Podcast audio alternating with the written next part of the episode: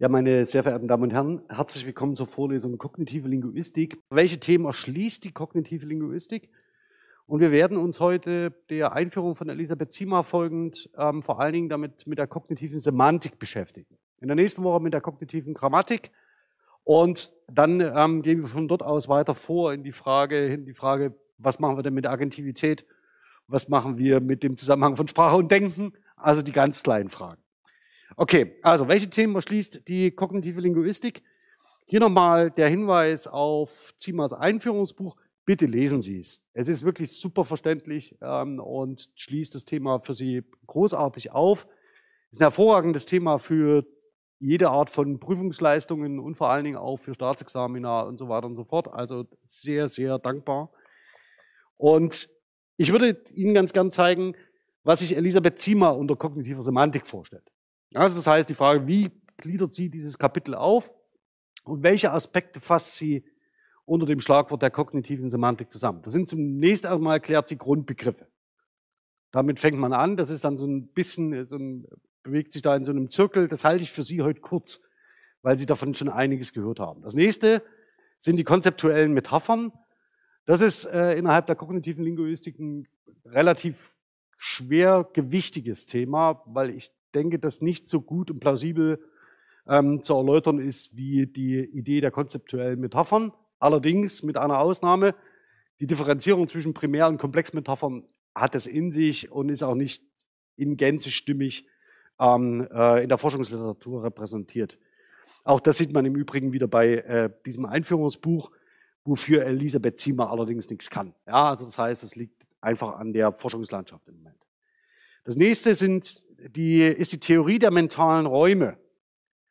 Das ist etwas, was ich bisher in der Vorlesung eher nicht berücksichtigt hatte und vor allen Dingen auch nicht in der Vorlesung, die schon ähm, auf die Konstruktion, äh, auf die kognitive Linguistik im Wintersemester 2018 zurückgeht. Warum? Weil es mich zu dem Zeitpunkt nicht interessiert hat. Ähm, das hatte aber einen ganz einfachen Grund, weil ich eher an grammatischen Strukturen interessiert war und versuchte, die Konstruktionsgrammatik in Relation zur kognitiven Linguistik vorzustellen. Die mentalen Räume oder die Theorie der mentalen Räume wird dann interessant, wenn Sie sich vorstellen, dass wir größere sprachliche Einheiten haben. Also das heißt, dass wir über größere Strecken hinweg bestimmte Dinge zeigen. Und jetzt ist es zwar total plausibel, in einer Vorlesung zu illustrieren, dass man irgendwie einen Wegweiser hat und einen Finger, mit dem kann man auf irgendwas zeigen. Sie wissen aber, dass Sie im Alltag relativ selten Einsatzkommunikation führen sondern wenn Sie zum Beispiel Geschichten erzählen, wenn Sie berichten, wenn Sie äh, miteinander in einem diskursiven Austausch stehen und ein Thema entwickeln, dann wird die Theorie der mentalen Räume deshalb wichtig, weil es faktisch eine weitergedachte Idee des sogenannten Thema Remas ist, um das jetzt mal runterzubrechen. Das heißt, eine bestimmte, sich in einem bestimmten Raum bewegen und dann faktisch kognitiv einen anderen Raum ansteuern oder einen Raum, der sich von dem ersten Raum unterscheidet. Sie können sich das so vorstellen, als wenn Sie durch Ihre Wohnung oder durch Ihr Haus gehen und sagen, ich bewege mich jetzt faktisch von Zimmer zu Zimmer, ja, und versuche das sprachlich zu illustrieren, wie ich das mache. Und wenn Sie das als Beispiel schon mal mitnehmen, dann wissen Sie ungefähr, was die Theorie der mentalen Räume versucht, nämlich wie verlinken Sie faktisch diese unterschiedlichen mentalen Repräsentationen von Räumen, durch die Sie sich bewegen. Ähm, dann das äh, konzeptuelle Blending, das werde ich nicht als ein eigenständiges Thema ähm, jetzt hier in der Vorlesung, also heute entwickeln, sondern werde stattdessen lieber noch auf die Frame-Semantik zu sprechen kommen. Also das konzeptuelle Blending, das hängt sehr stark mit der Idee der konzeptuellen Metapher zusammen. Ähm, das werde ich heute an der Stelle äh, nicht entwickeln. Nur damit Sie ungefähr mal einen Fahrplan haben. Ja, zu den Grundbegriffen. Eine ganz zentrale, und das ist hier in der Vorlesung auch schon einmal ähm, äh, ganz kurz thematisiert worden, ähm, ganz zentrale Vorstellung ist die, die Idee davon, dass wir Gegenstände konzeptualisieren in Figur-Grundbeziehungen. Figur-Grundbeziehungen sind dafür da, dass sie sagen, es gibt sowas wie eine Basis, ja, vor der sich etwas, ähm, äh, vor der sich etwas heraushebt, profiliert. Das ist die das ist die Idee und vor allen Dingen auch die äh, Idee hinter der Begriffsbezeichnung. Das heißt, ein Profil sehen Sie immer nur dann, wenn Sie wissen, von was es sich abhebt. Und diese Figur-Grundwahrnehmungen sind nicht an Sprache gebunden.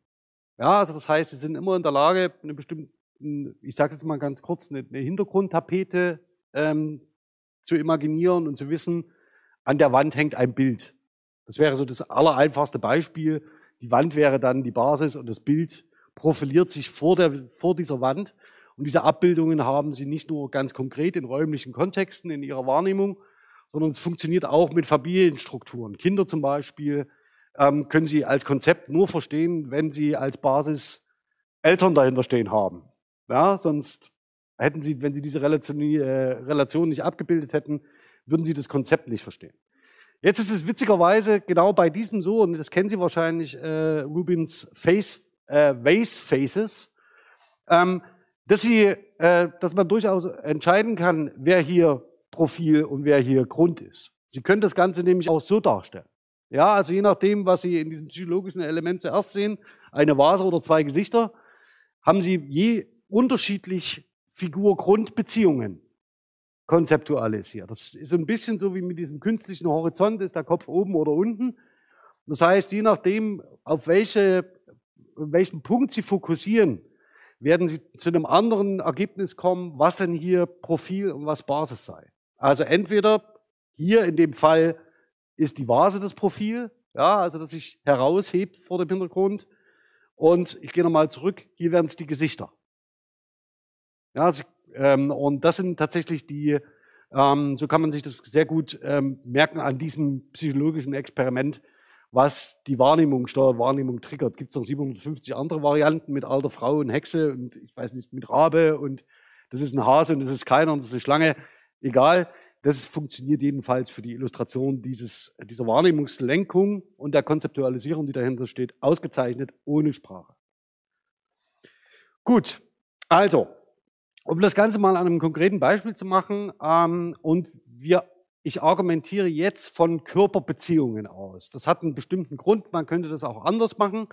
Aber das Beispiel, das Elisabeth Ziemer wählt, ist das des Fingers. Also Sie haben faktisch den Knöchel eines Fingers und davor, ja, also als Basis den Finger. Und die Domäne, das ist, wäre der nächste Begriff, die semantische Domäne wäre dann die Hand. So. Jetzt ist es relativ wichtig zu verstehen, dass die kognitive Linguistik einen ganz entscheidenden Punkt macht, nämlich alles, was Sie sensomotorisch erfahren können, kann faktisch Gegenstand so einer Domäne sein. Und das sind sogenannte Basiskonzepte. Sie fragen sich jetzt vielleicht, warum der Arm dann keine so eine Domäne ist. Oder? Hängt ja auch an Ihrem Körper dran, an der Hand. Ja, den Arm können Sie nicht anfassen. Dafür brauchen Sie eine Hand. Das heißt, Sie können zwar den Arm ertasten, ja, aber der Arm ist faktisch kein Konzept, mit dem Sie irgendwie äh, umgehen können. Also mit dem können Sie sensomotorisch nicht so umgehen wie mit der Hand. Und das führt dazu, dass wir, und das wird jetzt wichtig, dass wir sogenannte Basisdomänen haben. Und das Zitat ist relevant. Basisdomänen sind direkt verknüpft mit unseren sensomotorischen körperlichen Erfahrungen. Also Sie können mit Ihrer Hand fühlen. Ja, das geht.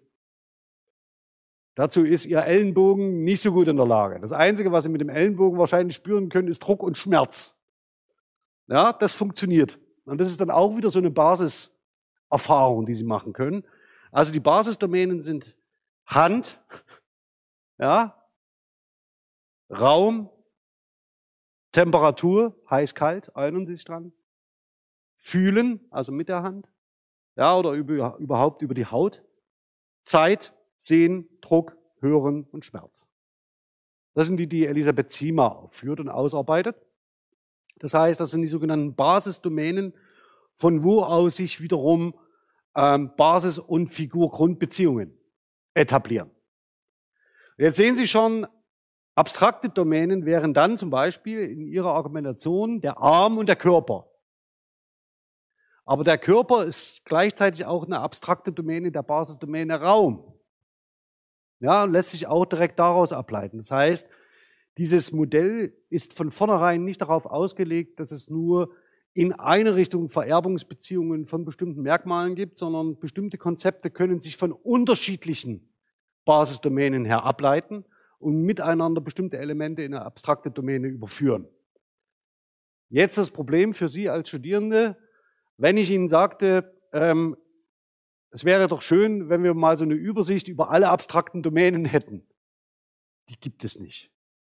Ähm, eben aus dem Grund, dass man sagt, die sind unterschiedlich miteinander verschaltet und die Grade der Abstraktion sind überhaupt noch nicht ausgehandelt. Entscheidend aber ist das Grundkonzept, was da dahinter steht, noch nicht das der Domäne. Das können Sie mal noch ganz kurz zurückstellen. Das brauchen wir, um dann um, dazu, um auf sprachliche Verknüpfungen zu kommen. Nämlich, dass es so etwas wie Basiskonzepte gibt, die relevant sind. Und ähm, vor diesen Basiskonzepten lassen sich Figur-Grundbeziehungen definieren. Ja? Okay, das ist, das ist eines. Können wir dann gerne auch noch in der Diskussion vertiefen. Ich denke, da gibt es Fragen. So, wenden wir uns erstmal dem Konzept Raum zu, dem Basiskonzept Raum. Ähm, das werde ich hier kurz halten, weil es tatsächlich äh, schon in anderen ähm, äh, äh, äh Vorlesungen wirklich Thema war. Also es gibt eine komplette Vorlesung, die sich nur mit dem Thema Sprache und Raum beschäftigt. Ähm, wenn Sie das interessiert, schauen Sie das gern an. Ähm, da falte ich das äh, ganz in Ruhe aus und in der gebotenen, im gebotenen Umfang. So, also, Basiskonzept Raum. Ähm, Sie alle wissen, dass Sie mit Ihrem Körper sich im Raum bewegen. Ja, das heißt, Sie stehen immer in Relation zu anderen Körpern. Und jetzt sehen Sie vielleicht auch, warum wir diese Basiskonzepte brauchen. Ja? Also räumliche Bezüge sind basal für die sprachliche, äh, für, äh, basal für sprachliche Konstruktion und die spatialen Relationen bilden den Grund. Das ist genau der Punkt. Ja, das steht so nebenbei mal drin, bilden den Grund und damit ist aber Figur-Grund-Beziehung gemeint. Den Grund, nicht spatiale Relationen stehen häufig in einem metaphorischen Verhältnis zur spatialen Relation. Das heißt, diese, dieser Grund ist wiederum ähm, spatial an konkrete Erfahrungen gebunden. Und es gibt darüber hinaus andere Bezüge, die eben dann metaphorisch sind oder eher abstrakt. Und das werde ich Ihnen heute ganz am Schluss an einem sehr, sehr guten Beispiel zeigen, auf das ich mich schon riesig freue. Ähm, zu den spatialen Relationen gehören Containment, also etwas in, ist in einem anderen drin. Das nächste ähm, Support, also jemand hilft jemanden, also trägt etwas. Dann haben wir Vertikalität und Kontiguität noch als zentrale spatiale Relation.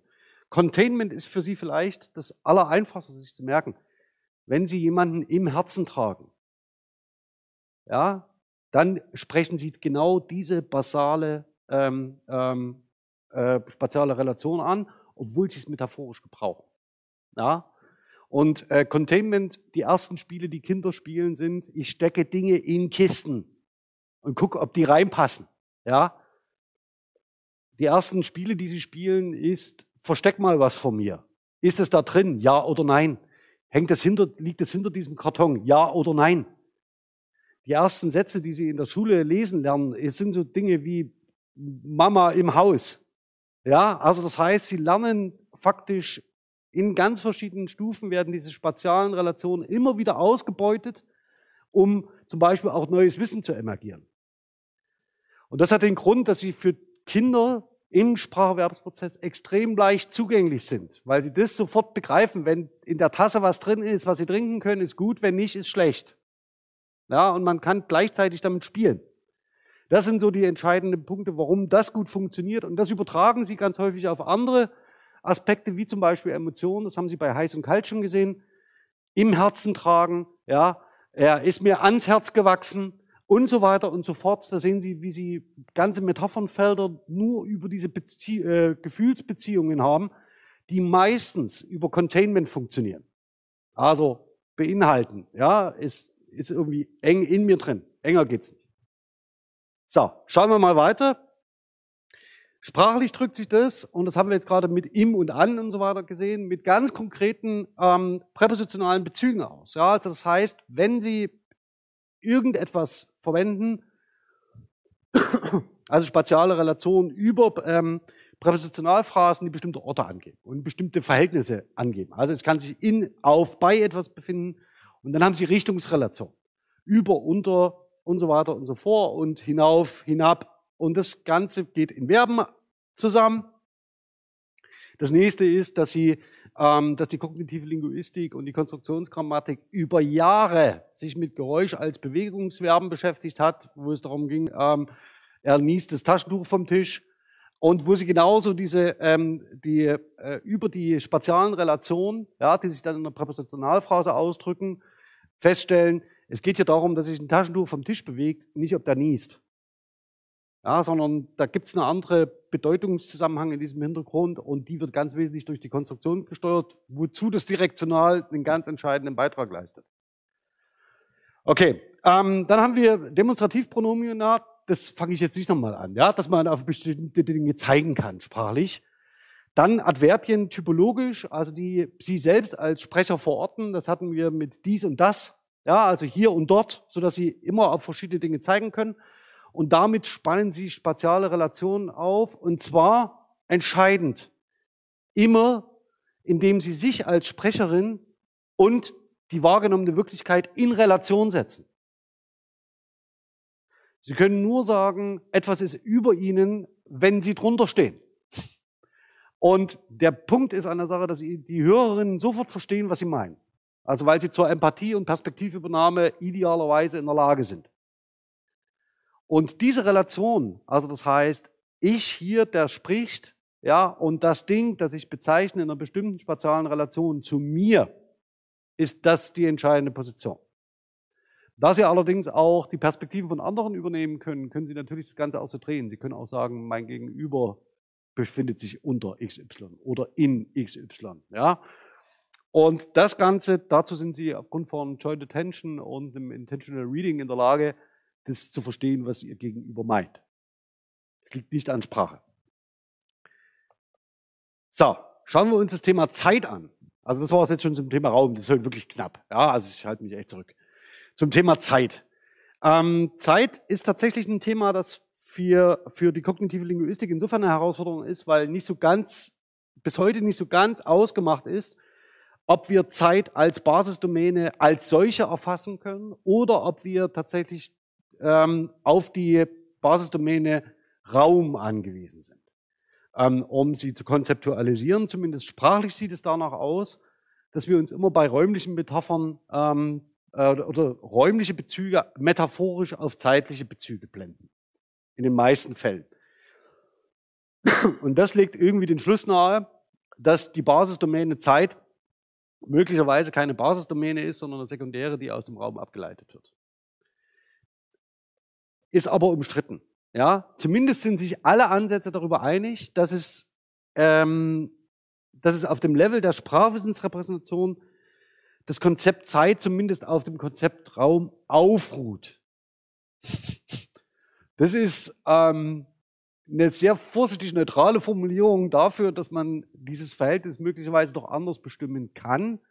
In der Regel aber wird tatsächlich die metaphorische Übertragung von räumlichen Bezügen auf zeitliche Bezüge in den meisten Fällen auch so durchdiskutiert. So, schauen wir uns das an einem Originalzitat von Lakoff Johnson an, die tatsächlich durch ihre konzeptuelle Metapherntheorie bekannt geworden sind. Ja, das ist einer ihrer prototypischen Anwendungsfälle. Sie sagen, dass sehr, sehr wenig von unserem Verständnis über Zeit ist rein zeitlich. Das meiste, äh, die, die, das meiste unseres Verständnisses von Zeit ist eine metaphorische Übertragung äh, von Bewegung im Raum. Ja, das ist ähm, tatsächlich die Überlegung von Lake of Johnson und die ist prägend für die kognitive Linguistik. Es gibt kaum zentral, also es gibt kaum Konzepte, ähm, die in der Forschung so stark ausgebeutet worden sind, ähm, wie die Beobachten von Lake of Johnson zur Metapher und vor allen Dingen zu diesem Verhältnis von Raum und Zeit. Also in allen erdenkbaren Varianten, Kulturvergleichen, typologisch, was sich vorstellen können, ähm, ist faktisch diese Beobachtung eine ganz zentrale, die, glaube ich, ich weiß nicht, wie viele Wissenschaftlerinnen Generationen angetrieben hat. So. Das war's zum Thema Zeit. Mehr mache ich jetzt dazu nicht. Ja? Ähm, ich komme aber nochmal drauf zu sprechen, weil wir sowieso zum Thema der konzeptuellen Metapher nochmal reden müssen. Und da würde ich das Ganze gerne nochmal aufgreifen. Der nächste Grundbegriff, auf den ähm, äh, Elisabeth Ziemer hinweist, ist der des Frames. Äh, und das ist der des Wissensrahmens, äh, ziemlich terminologisch ziemlich problematisch. Sie kennen das aus einer ganz einfachen, aus einem ganz einfachen Zusammenhang textlinguistisch ähm, und interpretativ von Textinterpretation grundsätzlich erstmal als ohne theoretischen Rahmen das sogenannte, die sogenannte Frame- und Script-Theorie. Damit hat es zunächst erstmal so gut wie nichts zu tun. Das nächste ist, dass wir haben das Thema, wir hatten jetzt gerade diese Basisdomänen äh, Raumzeit, ja, oder Temperatur und so weiter und so fort. Mit diesen ist das Konzept zumindest erstmal verwandt. Und das Ganze terminologisch zu erschließen, ist tatsächlich nicht so ganz einfach und lässt sich im Wesentlichen nur rückbinden an die Aussage, Frames in der Frame-Semantik bedeuten das, was im FrameNet erarbeitet wird.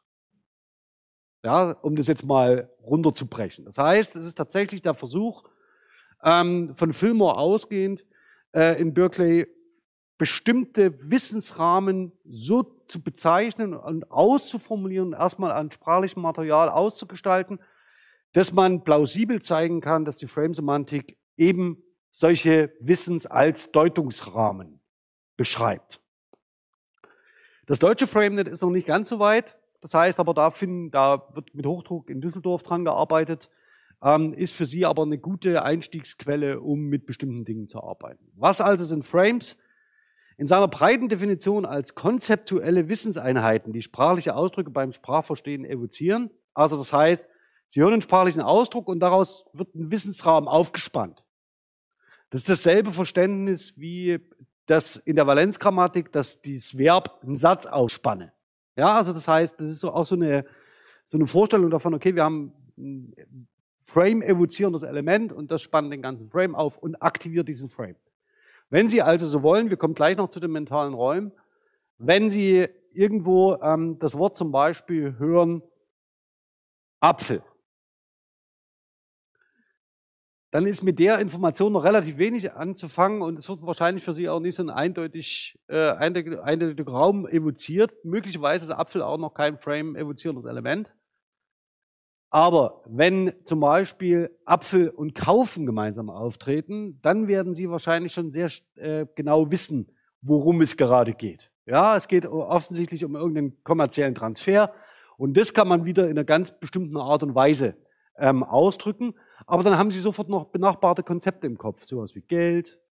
Sie haben jemanden, der den Apfel verkauft. Sie haben jemanden, der den kaufen will. Und möglicherweise gehört auch noch dazu sowas wie gesunde Ernährung und Essen und sowas. Ja, vielleicht auch. Und das wird mit bestimmten Frame-evozierenden Elementen als Wissensraum sofort geöffnet. Und das Interessante ist, Sie können nicht mehrere Frames aktiv halten. Also das heißt, wenn Sie einmal aufgegleicht sind mental, dann kommen Sie da auch ganz schlecht wieder runter. Und um diesen, diesen Wechsel zwischen unterschiedlichen Frames ähm, zu illustrieren, brauchen wir das Konzept der mentalen Räume, weil da nämlich deutlich wird, okay, was sind denn für Angebote da, um weiterzugehen? Das wäre in dem besprochenen Beispiel jetzt, wenn Sie sagen, okay, wir haben Apfel und Kaufen, Geld, Verkäufer und Käufer, dann haben Sie vielleicht noch sowas wie ein Ladengeschäft oder wie ein Markt. Äh, und wenn Sie dann aber zum Thema kommen, den Apfel möchte ich gerne essen. Und dann haben Sie wechselt mit einem Schlag ähm, oder erweitert sich der mentale Raum. Sie haben einen vergangenen äh, mentalen Raum und haben dann einen neuen, in dem es eben nicht mehr um den Erwerb des Apfels geht, sondern darum, den zu essen. Und dann haben sie auch, wechseln sie auch faktisch den Wissens- und Deutungsrahmen, während der Kauf in den Hintergrund drückt. Okay, also auf gut Deutsch, wie Zima das sagt, sind es semantische Rahmen, in denen wir uns bewegen und die für sie über Frame äh, evozierende Elemente aufgespannt werden. Das ist Alexanders Diss, aus, dem, aus der sie hier zitiert. Ähm, und außer dem großen Kompendium von Busse, 1200 Seiten, ähm, ist das immer noch der Standard, der zitiert wird, wenn man frame-semantisch argumentieren will. Gut, kommen wir zu den Bildschemata. Auch das hatte ich hier schon mal ganz kurz angedeutet, den Image Schemes. Ähm, wenn Sie so wollen, sind das ähm, und Sie sehen das unten an den fett herausgedruckten, äh, fett herausgezogenen Beispielen, kommt aus derselben Ecke wie die Frage der, ähm, der Basisdomänen, äh, der Figur-Grundbeziehungen. Und das, was Sie hier abgebildet haben, sind weitestgehend die spatialen Dimensionen ähm, des Raums. Ja, also Containment und ist über, ist unter, ist Vertikalität und so weiter und so fort. Und das heißt, es ist noch ein spezifischer Terminus, der genau auf diese spatialen Relationen und Basisdomänen abzielt. Ähm, nur, dass Sie es gehört haben, Bildschema, wenn Sie so wollen, sind die ganz zu Anfang gezeigten, ja, also mit, äh, mit Profil und Basis, Figur, Grund, genau so eine Bildschemata, die Sie ablegen. Ja, also Sie erkennen menschliche Gesichter vor der größeren Gruppe, Sie kennen das, erkennen das Bild vor der Wand und so weiter und so fort. Und immer wenn Sie sagen, es profiliert sich etwas, haben Sie sofort eine spatiale Relation drin. Ja, also es ist entweder höher oder tiefer, davor oder dahinter.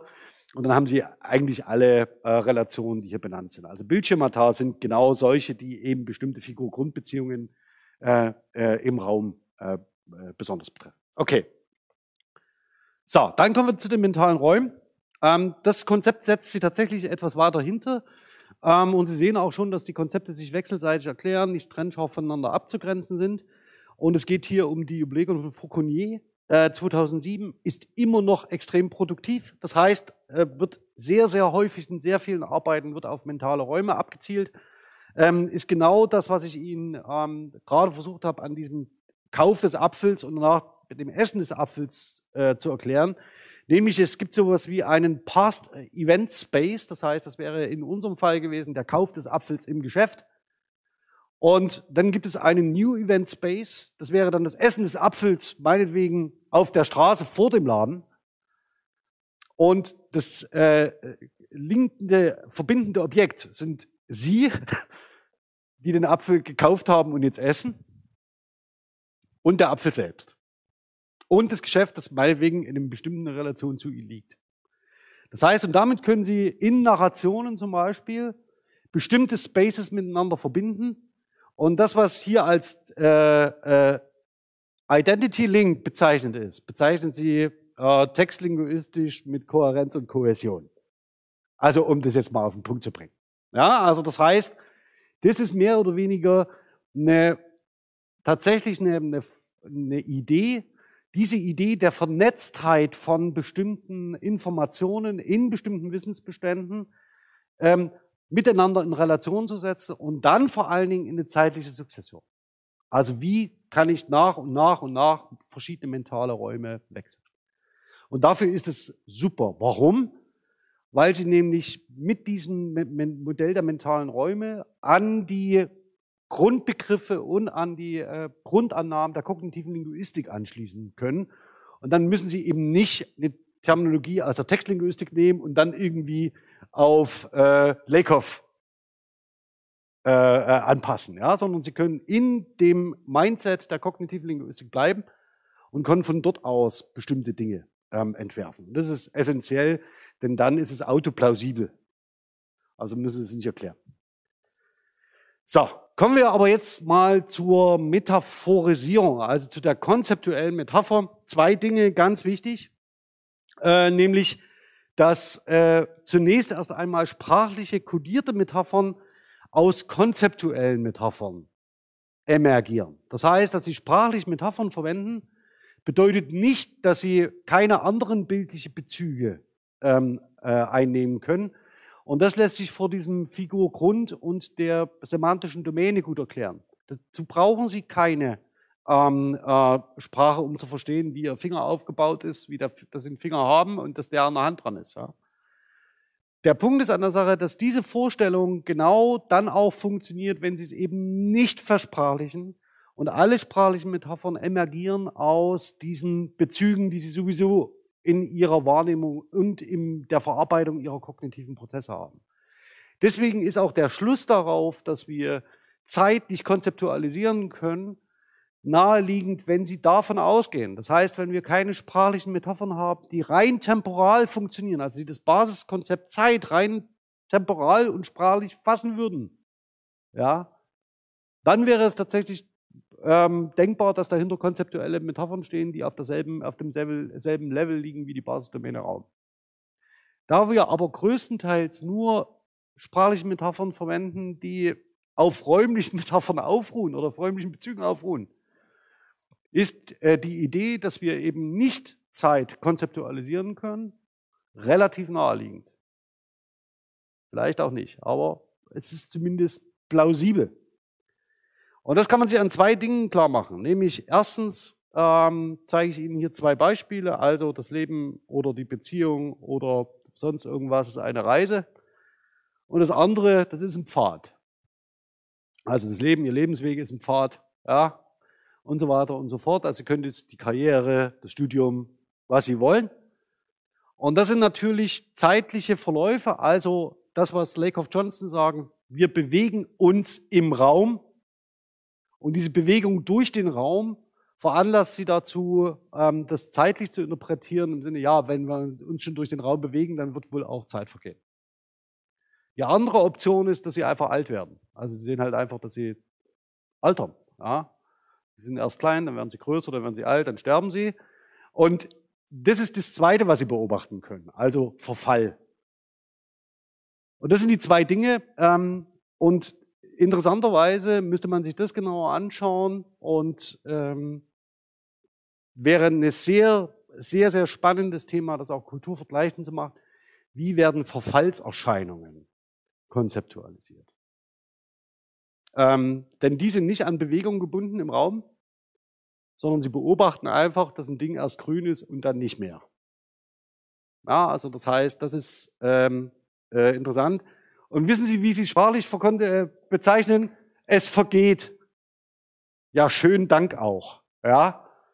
Ähm, aber sei es drum. Also Sie können ja mal ganz äh, wirklich darüber nachdenken, ob Ihnen sprachliche Muster dafür einfallen, dass etwas erst offensichtlich wächst und jung ist und dann stirbt.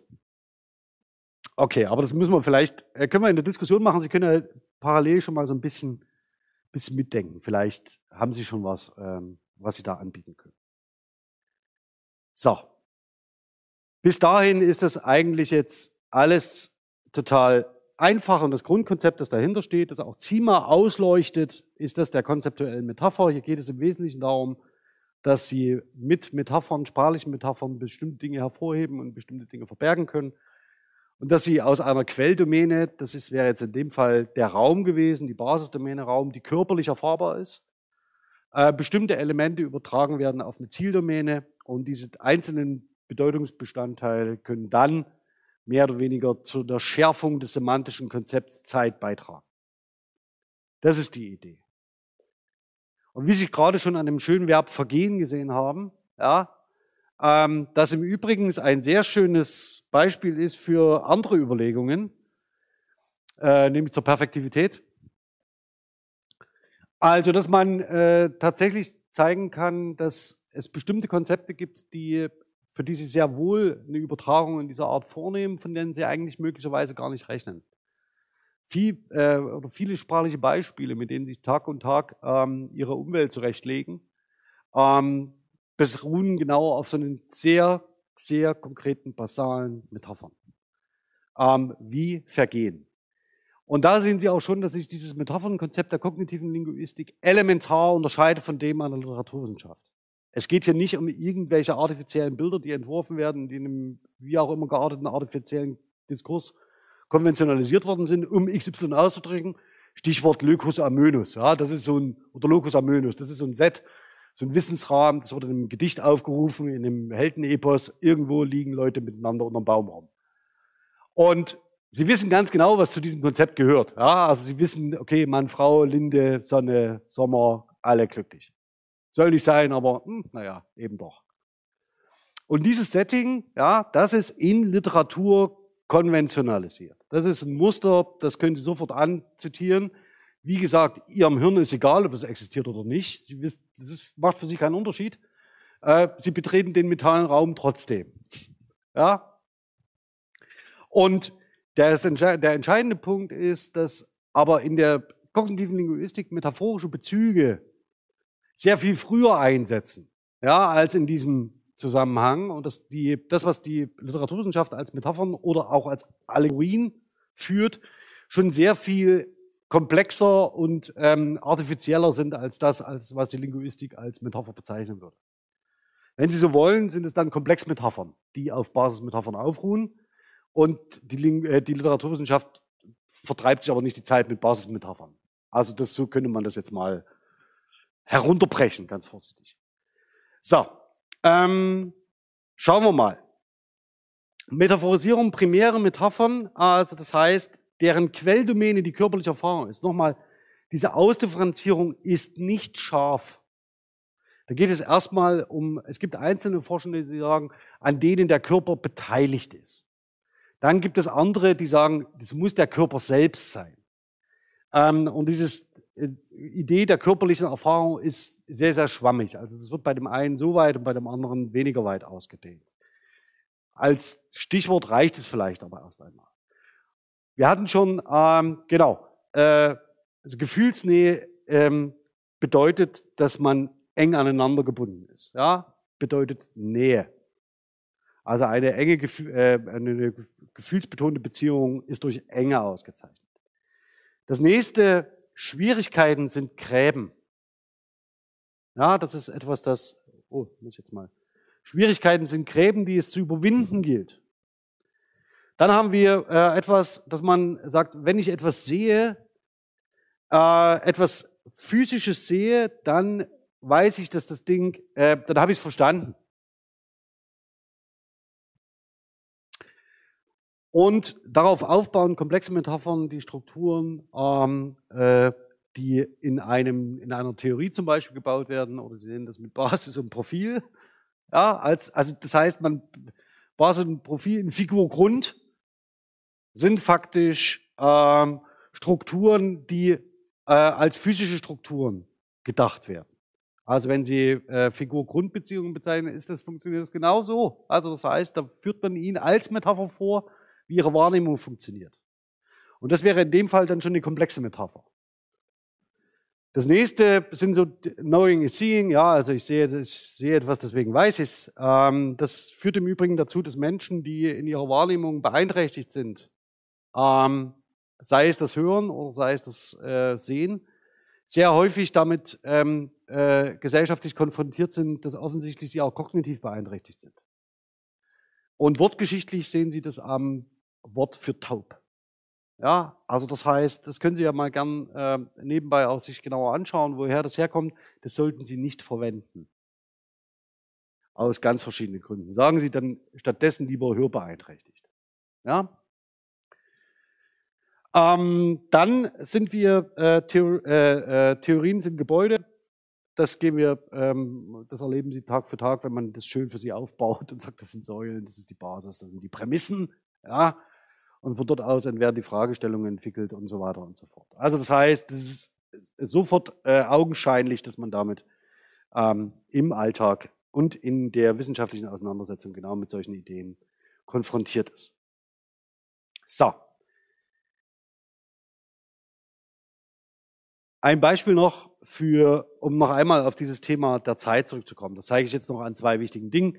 Das geht relativ schnell, um zu erläutern, wie ähm, wir sprachlich konzeptualisieren. Und das, deswegen ist es das griffigste Beispiel, das ich dafür bringe, nämlich, dass Sie ähm, Zeit sprachlich so konzeptualisieren, dass äh, sich entweder die Zeit bewegt, also an Ihnen vorbei, oder ich gehe jetzt die einzelnen Punkte nicht durch. Ja, also das können Sie sich gerne in der Präsentation in Ruhe anschauen, aber das muss jetzt nicht sein. Es wird Ihnen äh, plausibel sein, dass man das genau das passiert. Ja, also die Prüfung kann auf Sie zukommen. Ja, dann hätten Sie genau diesen Fall. So. Oder die Moving Observer Metapher. Sie bewegen sich durch die Zeit. Und Sie sehen schon mit durch die Zeit, das ist mir jetzt nicht so ganz so gut gelungen, das ist eine ziemlich spatiale Relation. Also, ähm, Sie können auch bei sich selber drauf achten, wie oft Sie in diese Fallen tappen. Ja? Also es ist äh, leider auch eine, in die Falle tappen ist leider eine Metapher für, naja, ich lasse es mal. Okay, also das heißt, dass wir konzeptuelle Metaphern versprachlichen, was die Zeit betrifft, auf diese zwei Arten. Ja? Also entweder bewegen sie sich selbst oder die Zeit bewegt sich. Aber es geht immer um Motion in Space. Das ist immer die zugrundlegende Idee, die dahinter steckt. Ähm, und das führt auch wieder ZIMA aus.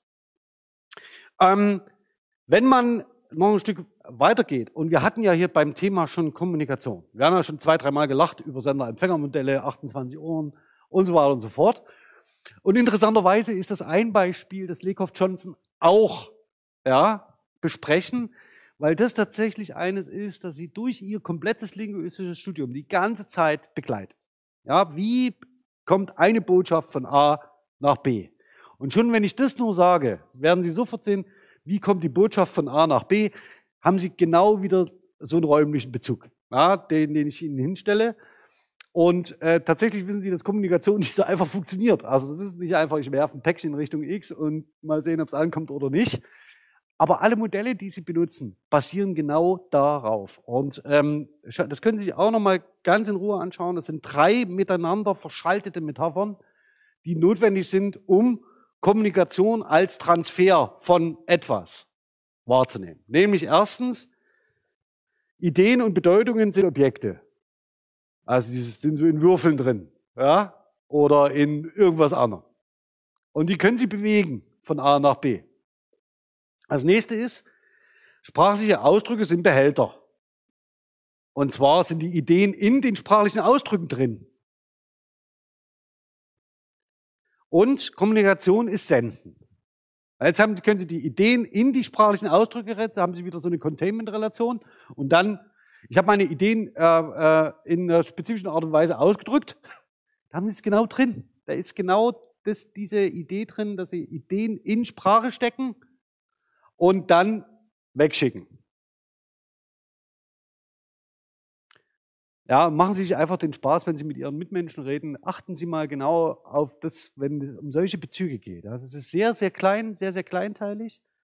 Aber Sie sehen schon, da ist eine Menge, ähm, es ist eine Menge kognitive Leistung drin, das so zu verstehen. Ja, und Sie haben aber wahrscheinlich noch nicht so bewusst darüber nachgedacht den ganzen Tag. Oh Moment, Ideen, Objekte in Sprache als Containment und dann sende ich das, sondern sie erlernen das so. Ja, und sie hinterfragen das auch nicht. Das heißt aber, das sind bestimmte Strukturen, Denkstrukturen, die sie sich einüben, genau eben diese Metaphern zu nutzen, aber nicht zu hinterfragen. Erleichtert ihnen auch das Leben. Also wenn sie nicht dauernd fragen. So.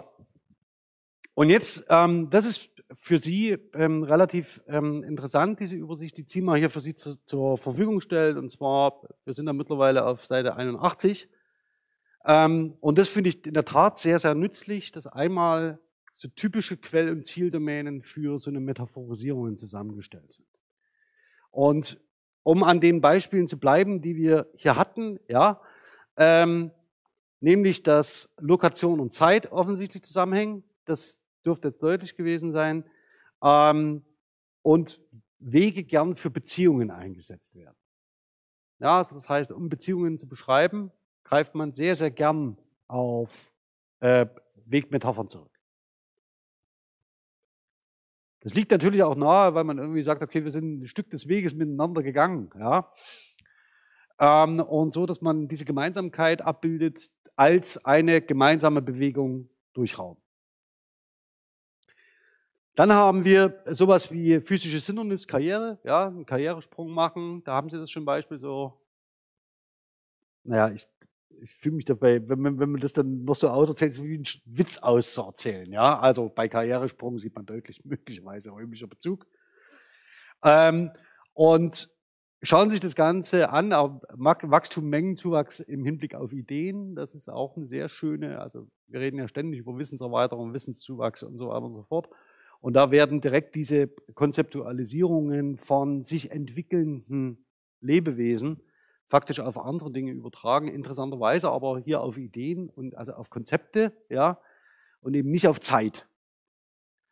Ähm, ein gewisses Problem haben Sie damit, dass Sie, wenn Sie jetzt, wenn Sie, ich weiß nicht, ob Sie sich so für, für Weltraum und für Einstein und Relativitätstheorie, Raumzeitkrümmung und so weiter interessieren, das kann ja sein, weiß ich nicht, ähm, ist natürlich das Problem, dass auch dort mit ähm, sprachlichen Bezügen, die auf Raum basieren, gearbeitet wird. Also etwas kann sich ausdehnen, ja, und da haben sie kein zeitliches Konzept dahinter. Das heißt, möglicherweise sogar das Verständnis von Raum-Zeitkrümmung deswegen erschwert, weil sie gar nicht in der Lage sind, es zu denken. Ja, sie versprachlichen es zumindest immer mit räumlichen Metaphern, nie mit zeitlichen. Und das heißt, dieses Konzept Zeit ist immer nachgelagert. Wenn Sie jetzt wie in der Relativitätstheorie Raum und Zeit verschränken miteinander als Kategorien, dann stoßen Sie möglicherweise als Menschen an die, an Ihre oder an die kognitiven Fähigkeiten unserer Spezies.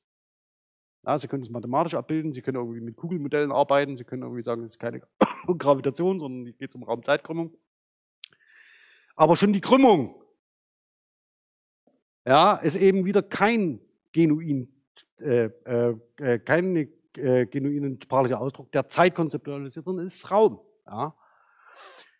Zeitraum. Also, diese Übersicht ist sehr, sehr gut, ähm, um sich weiter zu fragen, in welche Richtung kann das Ganze gehen, um Ideen zu sammeln für bestimmte ähm, ähm, Auseinandersetzungen mit ähm, äh, äh, den Aspekten, mit denen wir uns ähm, in der kognitiven Linguistik auseinandersetzen. Und das ist ein guter Ansatzpunkt, um in bestimmten Kontexten, in denen Sie sich als Studierende bewegen, zu sagen, ah, Moment, ähm, da war doch diese Übersicht, ähm, da schaue ich mal auf die metaphorische Ausprägung. Ähm, können Sie, ähm, glaube ich, 28 Hausarbeitsthemen dazu ableiten. Egal aus welchem Fachbereich im Übrigen. Okay. Und jetzt zu einem ganz zentralen Unterschied.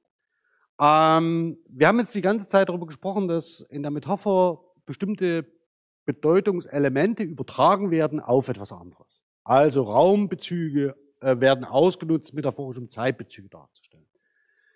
Und die größten Verwirrungen, auch unter Studierenden, gibt es im Hinblick auf den Zusammenhang von Metonymie und Metapher.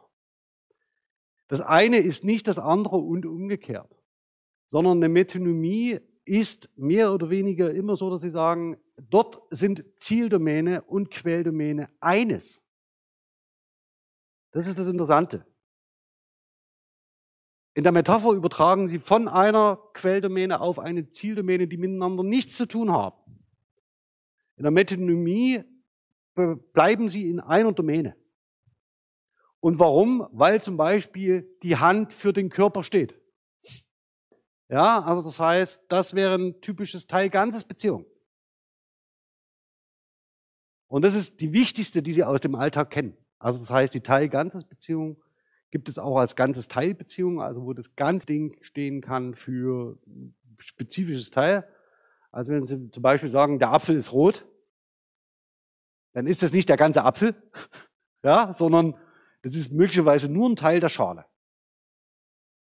Und das wäre ein ganzes Teilbeziehung. Also das heißt, da steht die Schale für das Ganze. Ja, der Apfel, es ist ein roter Apfel. Und so können Sie sich diese äh, Relation vorstellen. Ja, also das heißt, das ist hier gemeint mit Vehikel und mit Ziel. Da geht es um Prozesse und ne, Vehikel, Ziel. Sie sehen schon, die räumlichen Metaphern schlagen auch hier durch, um sowas vorzustellen. Also sie bleiben faktisch in einer Domäne. Gut. Aber das ist vielleicht der wichtigste Unterschied, ähm, wenn Sie den sicher beherrschen, ja, ähm, dann sollte, ähm, dann nehmen Sie aus der Vorlesung schon was mit. Also wenn Sie den Unterschied zwischen Metaphern und Metonymie nie wieder vergessen. Das sollte Ihnen schon helfen. Okay, kommen wir zu den Frames. Ähm, hier würde ich ganz gern ähm, Ihnen nur empfehlen, probieren Sie einfach selber mal mit dem FrameNet aus. Googeln Sie bitte nach FrameNet Berkeley und testen Sie mal ein bisschen rum. Ja, wie Sie sich zurechtfinden. Ich möchte eigentlich nur auf zwei Dinge heute hinweisen ähm, die da eine Rolle spielen. Wir werden das in der Vorlesung noch an der einen oder anderen Stelle sehen. So. Den Giving Frame habe ich Ihnen schon gezeigt. Das ist eine spezifische Art des Transfers, wo ökonomische Mittel keine Rolle spielen, aber wir sind genauso bei, ich gebe dir einen, ich kaufe einen Apfel, ich gebe dir einen Apfel. Das ist so, steht sehr nah beieinander. Und die beiden ähm, Frames stehen auch in Relation und Verwandtschaftsbeziehung, Vererbungsbeziehung zueinander. Das Entscheidende ist, und das hatte ich Ihnen auch schon gezeigt, ähm, wenn auch nur kurz, dass diese Frame-evozierenden äh, Elemente die Kernframe-Elemente dieses Frames sind. Erinnern Sie sich an die mentalen Räume, das heißt, wie erkennen Sie, welchen Wissensraum Sie aufspannen? Und die Kernframe-Elemente helfen Ihnen dabei. Und das sind bei dem Frame geben, nämlich der Gebende, das Gegebene, ja, und die Handlung des Gebens. Und derjenige, der es bekommt. Das sind die mehr oder weniger die konstitutiven Elemente, Frame-Elemente für diesen Frame. Und das Entscheidende ist, dass Ihnen ja niemand in der Alltagskommunikation sagt, also das ist das Gegebene, äh, ich bin der Gebende, du bist der, der es empfängt und das ist die Handlung. Sondern Sie füllen diese Slots, das ist jetzt das Entscheidende, diese Slots des Frames, der mit bestimmten Eigenschaften, semantischen Eigenschaften verbunden ist, mit bestimmten lexikalischen Einheiten. Das heißt, der Apfel kann das Gegebene sein. Kann, muss nicht. Ein Apfel kann auch was sein, was man pflückt oder was man äh, kauft. Auch dann ist es nicht gegeben. Ja. Oder er kann, Sie können ihn auch essen. Sie können ganz verschiedene Dinge mit ihm machen. Also das heißt, nur weil irgendjemand Apfel sagt, sind Sie nicht gleichzeitig in der Lage, schon daraus einen Frame zu evozieren. Das funktioniert nicht. Aber er ist Kernelement dieses Frames. Und jetzt kommen wir mal ganz zum Anfang der Vorlesung zurück. Da haben, äh, da haben Sie gedacht, naja, was, was erzählt er hier mit Holophrasen in der kindsprachlichen Entwicklung? Das, was Kinder Ihnen mit Holophrasen anbieten, wir hatten das am Beispiel Ball, ist nichts. Wenn Sie so wollen, ist eine lexikalische Einheit, die möglicherweise zu einem Kernframe, zu einem Kernelement eines Wissensrahmens gehört. Nur können Sie aus der Holophrase überhaupt nichts ableiten. Also das heißt, Sie wissen nicht, auf welchen Wissensrahmen sich das bezieht. Und dabei bleibt es auch. Das heißt, Sie wissen nicht, was Ihr Kind von Ihnen will. Sie können den mentalen Raum nicht betreten, den das Kind Ihnen zeigt. Aber Sie machen es trotzdem. Also Sie versuchen es trotzdem. Und das ist das Besondere. Ja, also das heißt, sie schlagen dem Kind dann in dem nächsten Schritt vor, welchen Wissensrahmen sie gern betreten wollen oder von dem sie glauben, dass das Kind gerade schon drin steht. Das ist das, was passiert. Das heißt, und dadurch entsteht Folgendes, indem es einen Verhandlungsprozess gibt, wie diese Holophrase, diese lexikalische Einheit aufzufassen ist, wird Anschlusskommunikation erzeugt. Das heißt, sie starten faktisch mit einem vollkommen ambigen sprachlichen Element, das sie nicht in ihrem Wissensrahmen platzieren können. Sie sind sich aber sicher, dass ihr Kind als Mensch absichtsvoll handelt. Und jetzt schlagen sie einen Wissensrahmen, einen Deutungsrahmen, einen mentalen Raum vor, in dem dieses Element eine zentrale Rolle spielen könnte. Dann werden Sie ja sehen, ob Ihr Kind darauf reagiert oder nicht. Möglicherweise lagen Sie falsch. Wir müssen einen neuen mentalen Raum aufmachen. Und so kann man dieses, über diese Holophrasen faktisch die, eine ganze Theorie plausibilisieren. Und wenn Sie in Ihrem Umfeld darauf achten, werden Sie feststellen, dass es genau so funktioniert. Und also zu sagen, diese Holophrase wäre nicht grammatisch, ist absoluter Unfug. Ja, weil sie genau das nämlich gar nicht sein will. Sie leistet faktisch den, die Aktivierung eines Frames, Sie wissen nur noch nicht welchen. Also sie trägt dazu bei, könnte man mal sagen. Also es ist kein frame-evozierendes Element. Das können Sie, können Sie natürlich auch an, also deswegen die Empfehlung, klicken Sie einfach mal durch das Frame durch und fangen Sie an, so ein bisschen zu entdecken.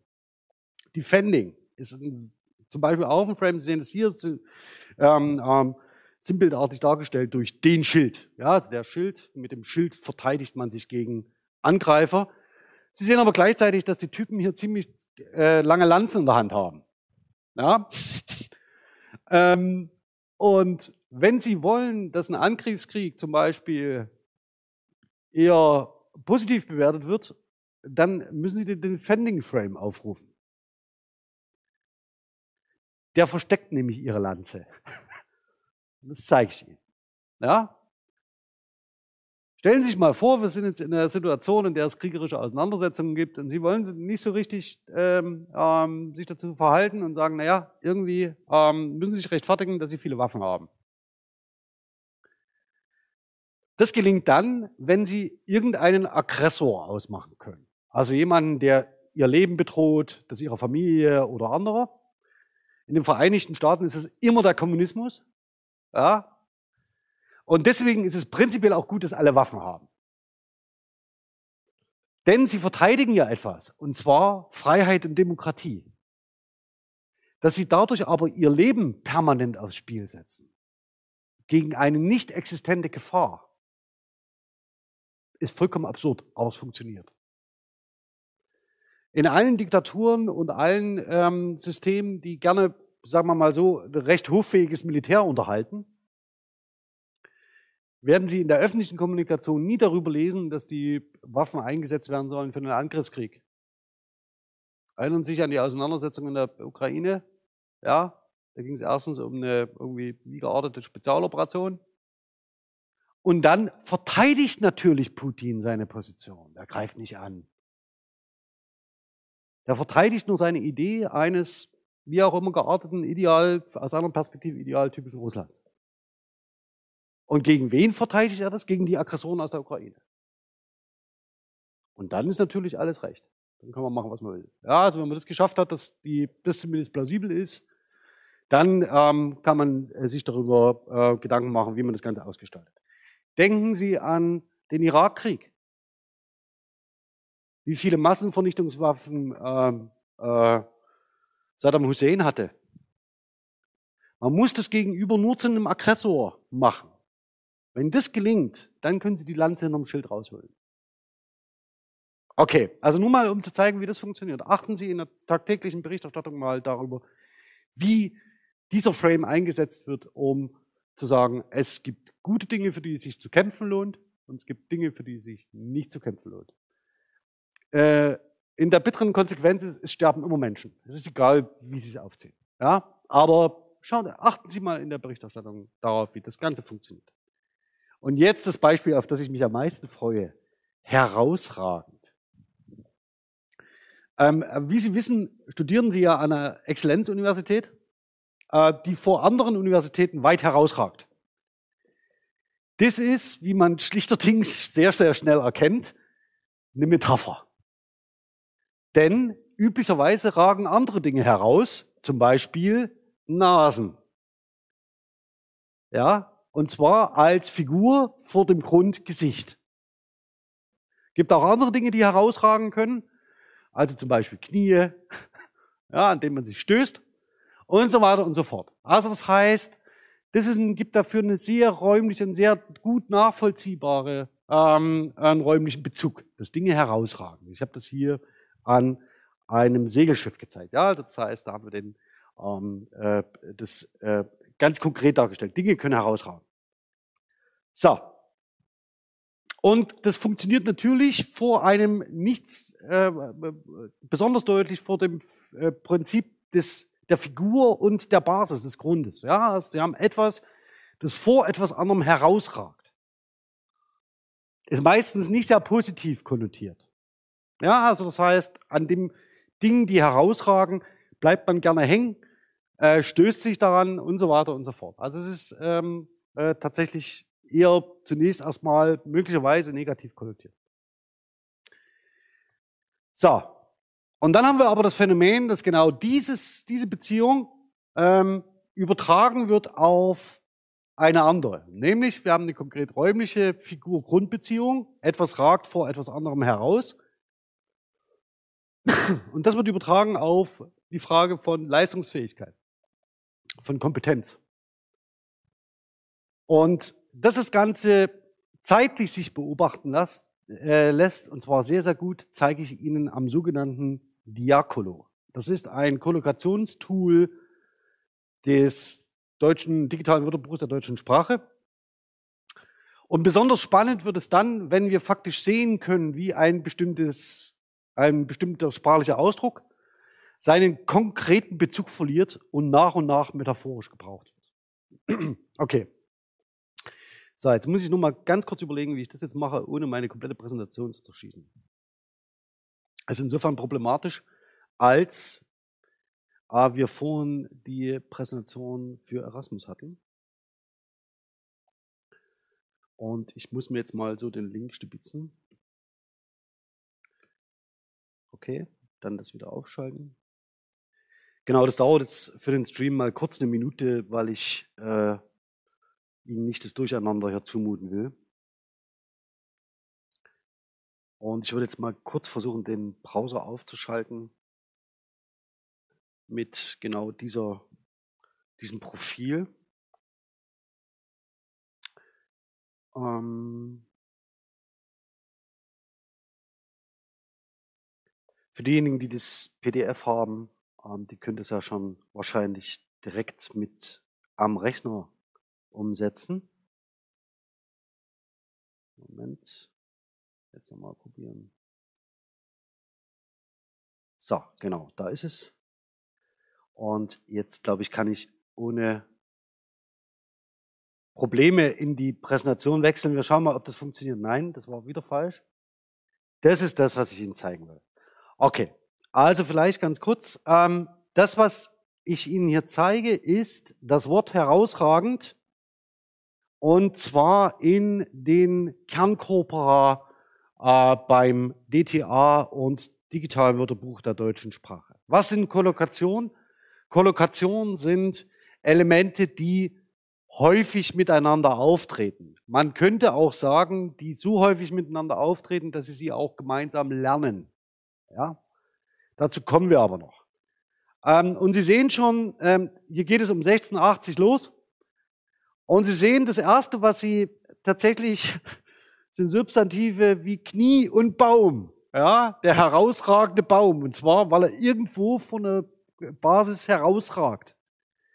Wenn Sie wollen, können Sie diese Suche gern benutzen, um sich dann auch die Belege anzuschauen. Das probiere ich mal schnell. Ähm, ja, mit den Kronen der unten aus der Tiefe heraufragenden, also herausragenden, ist das aber ein F oder ein S, oder ich kann es nicht erkennen, habe keine Brille auf. Heraufragenden, ja, heraus, heraufragend, geschenkt, Bäume, ja. Sehen Sie auch Annotationsprobleme. Dann haben wir äh, den Knopf, ja,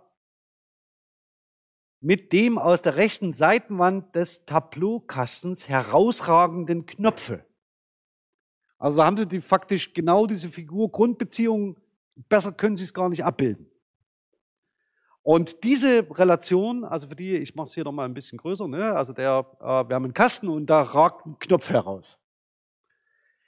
Ähm, und dadurch, dass Sie das in den Corpora so gut nachweisen können, das ist ein super Beispiel. Wir bewegen uns hier mit dem Knopf um 1880. Also wir reden hier nicht vom, äh, von, der, von der Herausbildung des, des Hochdeutschen aus Germanischen, ja, sondern wir reden hier über eine relativ junge, sehr, sehr junge ja, Entwicklung. Und um tatsächlich zu etwas zu kommen, das irgendetwas mit Idee oder mit irgendwas anderem Übertragenen zu tun hat, sind wir ähm, äh, ich will das jetzt gar nicht, will das jetzt gar nicht äh, im Detail durchgehen, das müsste man nämlich machen, sind wir relativ spät, ja, im 20. Jahrhundert mit Persönlichkeit. Ähm, und das sind Dinge, die man daran idealerweise erkennt. Haben Sie denn schon für, sich das Gefühl gehabt, dass Sie irgendwann mal den, sagen, das ist eine herausragende Persönlichkeit und den Eindruck haben, oh, äh, das kommt aber komisch vor. Normalerweise ragen doch Knöpfe vor Kasten vor. Ja, eher nicht, ne? Dieser ganz zusammenhängende Gebrauch des herausragenden Knopfes dürfte für Sie eigentlich das Ungewöhnliche sein, oder? Dass der Knopf vor dem Kasten herausragt. Und das liegt daran, dass ich sich in diese Konventionalisierung und diese Übernahme dieser Bilder sehr schnell einpräge und diese sehr schnell übernehmen. Warum? Weil sie auf eine Basisdomäne aufruhen, auf Raum. Das heißt, es ist für Sie unmittelbar ersichtlich, was das bedeutet. Ja, der ragt vor X heraus. Et voilà, eine herausragende Persönlichkeit. Das stellen Sie nicht in Frage. Das heißt, dieser basale metaphorische Bezug ist für Sie unmittelbar einsichtig. Okay, also man kann daran zeigen, dass offensichtlich diese ähm, Übertragungen sehr gut funktionieren. Man kann sie an so gut wie jedem Wort nachweisen, das irgendwie auf den räumlichen Bezug hindeutet. Bei herausragend ist es spannend, dass das erste der Sprachgeschichte zu spät passiert. Das heißt, das ist schon, das ist schön. Darüber kann man echt, ne, das kann man wirklich zu einer Arbeit machen. Ja, also das heißt, das ist sowas, wo ich sagen würde, hm, die würde ich gerne lesen. Weil ich mir nämlich nicht sicher bin, ob das, was an Kollokationsprofilen hier ähm, in, bei Diacolo abgebildet wird, sich in den Corpora so zeigen würde. Da würde ich sehr gern mal auf eine etwas größere Datenbasis schauen. Ja, also das heißt, das sieht schon sehr nach ähm, Lücke aus. Ja, würde ich jetzt mal ganz vorsichtig sagen. Aber das heißt, das könnte man korpuslinguistisch sich mal anschauen. Ist ein schönes Abschlussthema für, für eine Arbeit. Wenn man es mit anderen Konzepten zusammenbringt, kann man auch mehr draus bauen, ähm, um das mal anzudeuten. Okay, kommen wir also von diesem, von dieser metaphorischen Beziehung mal zurück auf das, was im FrameNet dazu steht. Im FrameNet ist Outstanding eine äh, Lexical Unit, also das heißt eines dieser lexikalischen Elemente, das in Frames benutzt werden kann, um zum Beispiel eine bestimmte Eigenschaft anzuzeigen. Allerdings wird in FrameNet sofort Excellence aufgerufen. Also das heißt, da ist dieser äh, äh, tatsächlich dieser konkrete Bezug, der sich auch im Englischen zeigt. Outstanding. Ja, also können Sie doch, können Sie doch zugucken, wie das gebaut ist sprachlich, in der das gar nicht mehr aufgerufen wird. Und das Entscheidende, was ich Ihnen hier anzeigen will, ist, das FrameNet ist gegenwartssprachlich. Es kümmert sich nicht um historische Bezüge. Das heißt, es zeigt Ihnen nicht, woher etwas kommt. Und bei Outstanding sieht man es in der sprachlichen Konstruktion. Also man, ne, es wäre dumm, nicht einen räumlichen Bezug anzunehmen.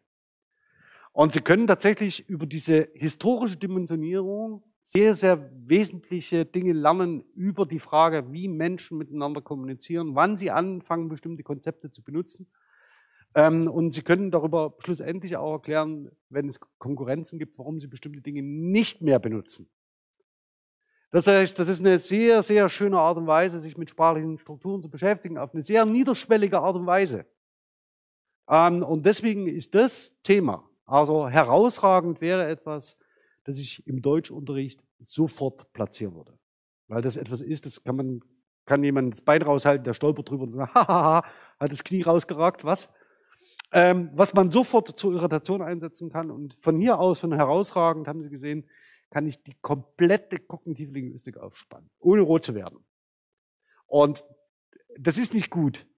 Also es gibt ähm, Menschen, die irgendwann mal auf einem Lehrstuhl oder auf einer Professur sind, die sagen dann so Sachen wie, ja, ich kann von einem Wort aus die ganze Welt erklären. Das ist Quatsch. Ja, das wissen Sie, Holophrasen, das taugt nichts, ja. Das hinterlässt beim Gegenüber nur Fragezeichen. Also weil man von, davon überhaupt nichts erklären kann. Aber in dem speziellen Fall ist es tatsächlich so, dass Sie von hier ausgehend wirklich zentrale Dinge äh, sich anschauen können. Und was mich interessieren würde, ist, ob Sie herausragend in einem zeitlichen Bezug finden irgendwann. Da ist es jetzt im Moment noch nicht, ja. Also Sie können sagen, die Figur-Grundbeziehung ist so, dass eine Persönlichkeit vor anderen herausragen kann, als ein besonderer Mensch. Aber möglicherweise, und dafür ist es noch zu jung, ja, aber möglicherweise wird es auch mal irgendwann auf einen zeitlichen Bezug abgebildet. Ähm, und das würde sich auch lohnen, da mal in dem Korpus danach zu schauen. Ähm, das nur so als ähm, kurzen Ausblick. So, das soll es für heute gewesen sein.